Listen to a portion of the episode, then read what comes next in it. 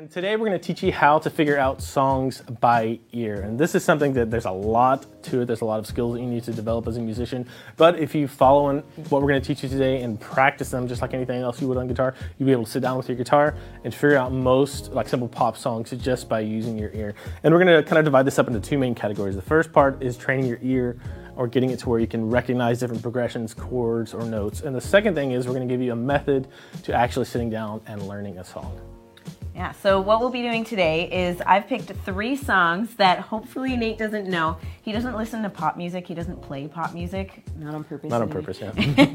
so I'm gonna play the songs, and all he's gonna get is the key, and then he has to figure out and tell me what chords I'm playing. We'll be back to back, so he doesn't see what I'm what I'm playing. He has to tell me. and hopefully I won't screw it up. But um, this is what you'll be able to do if you really apply the things uh, that we're to show you here today. It takes a while to develop this, but you can do it. So let's get to it. All right, I have absolutely no idea what songs Chelsea's picked, and she's just to play the chorus to three songs. And this is uh, just an example to kind of inspire you of what you can do if you do a little bit of ear training. And really, that's all this series of videos. is. It's a subversive, kind of covert way to get you to start training your ear. So she's going to play the courses, um, and I'm going to write down the key because this is really important, uh, knowing what key you're in. And I don't know the keys of the song. She's going to have to tell me what's the first uh, key of the first song. Okay, the first key is A flat. A flat, G sharp. uh, let's do okay. A flat's better.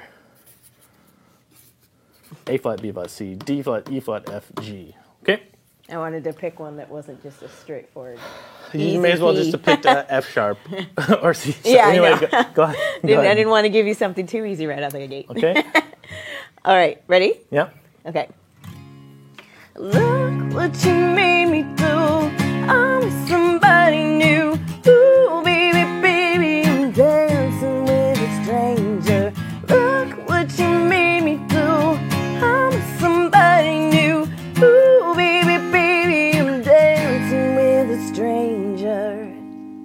Okay. One more time.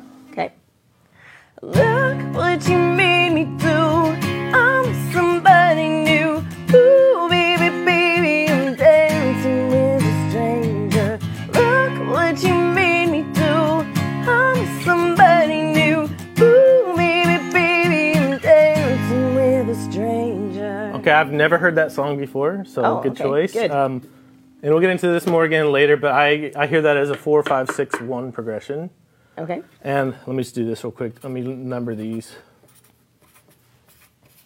One, two, three, four, five, six, seven, because the major scale has seven notes in it. We'll get into that more later again. I'm trying not to get, I'm going to make this quick for you. So, uh, for D major, sorry, D flat major. That's the ugliest flat I've ever drawn in my life. Five, E flat major. And then the six would be F minor. And then the one would be A flat major. So my final answer is uh, D major, D flat major, E flat major, F minor, A flat major. Well, sir, that is correct.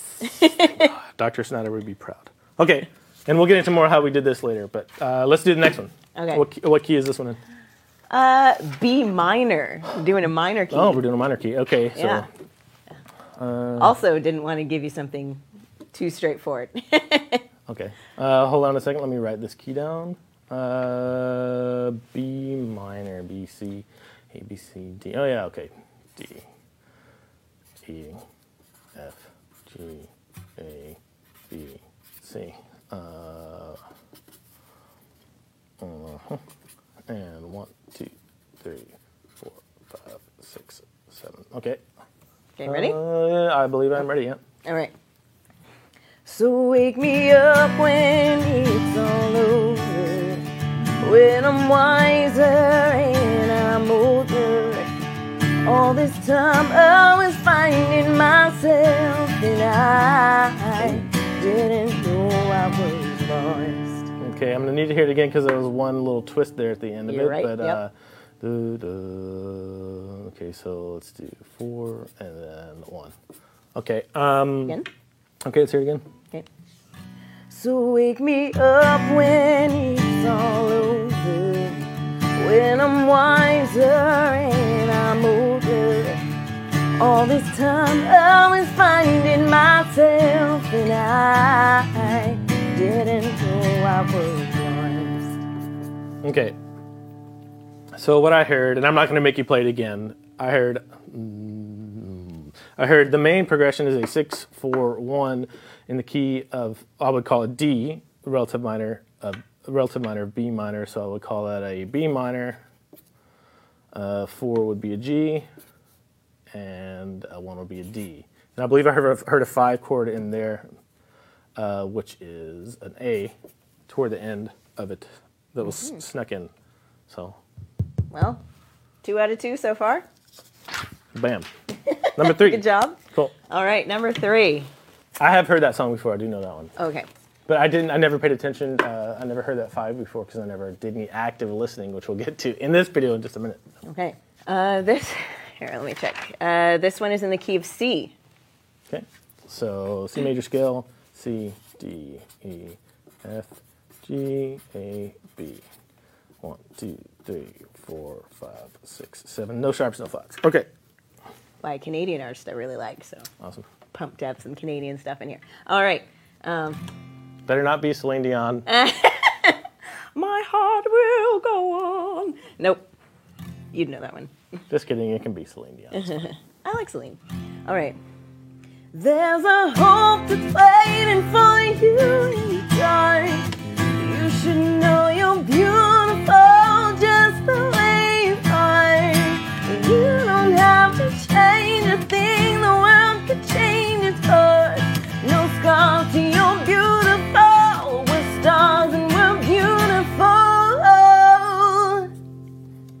okay, I got most of it. Really? Uh, I think. So hear it one more time. But there's a hope that's waiting for you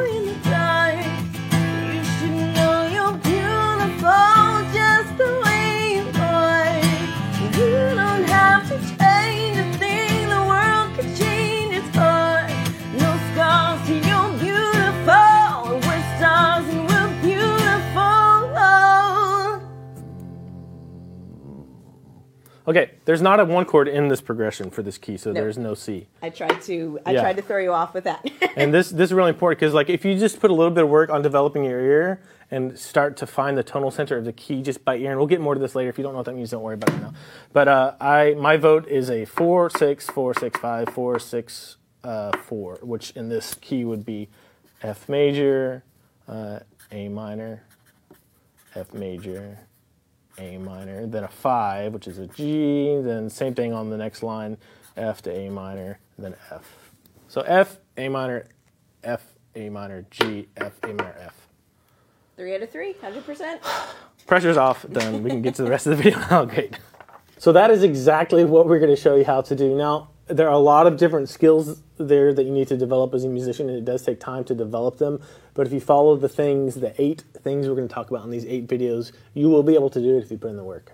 So uh, the first one is active listening, and we're going to get to that a little bit later in this video. uh, numbers two, three, and four kind of all run together, and they're really just kind of. Um, I'm just tricking you into doing some ear training. Basically, I'm teach. We're going to teach you how to identify um, or match pitch, grow your ears to match pitch, and then how to identify notes or root notes of a chord that you're playing or hearing, and then we're going to teach you how to decipher between major and minor chords. So all those kind of go under the heading of um, ear training or training your ear, and that's something that you have to be able to do or have to develop in order to figure out songs by ear. The fifth topic that we'll tackle is song form. So it's really important to figure out the roadmap of a song before you dive into figuring out the chords. So is it does it start with the chorus or does it start with verse one? Figure out how many times it goes through the verses, through the chorus, etc.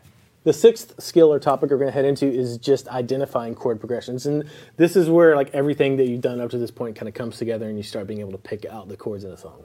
Topic number seven is finding the key of a song, and that's really important so that you can figure out the chords. And that does take some music theory, but we'll help you figure that out. And finally, number eight is just practicing figuring out songs in your own, taking all the steps that we're going to talk about here and just doing it over and over again until you start to get really good at it. Now, number one, let's go back to number one. It's active listening. You may be thinking, well, what is active listening? And this is something that's really valuable that a lot of people might think they're doing when they're trying to figure out a song, listening to a song, trying to figure it out, but they're not really doing. Active listening is when you put everything else away and only concentrate on listening to the song, paying really close attention to the actual song and intently listening to it.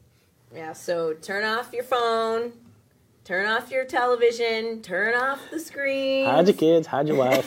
yeah. And just just listen to the song. Just focus. Don't let there be any distractions. You need to focus on the song. That's active listening. and the better you are, the more committed you are to doing this, the easier it's going to be to learn the song later on when you get into these other steps because you're going to be familiar with it already and you're going to kind of know what's coming. So uh, one other thing I wanted to mention is we'll be giving away a song of mine. Actually, well, it's ours. We wrote it together. It's called "Face the Waves," and we'll be using that song in some later lessons. And you can either download that song, listen to it. It's probably good because uh, you probably haven't heard it.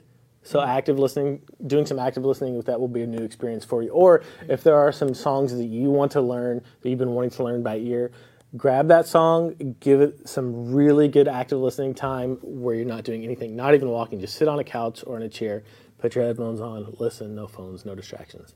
These next few videos, we're going to focus on learning some fundamental skills that will help you figure out the chords of a song, and then we're going to jump into actually figuring out these songs. And as we progress through these videos, you may not know exactly how to practice each one of these individual skills because they are kind of different. They're not just like play a C chord, right?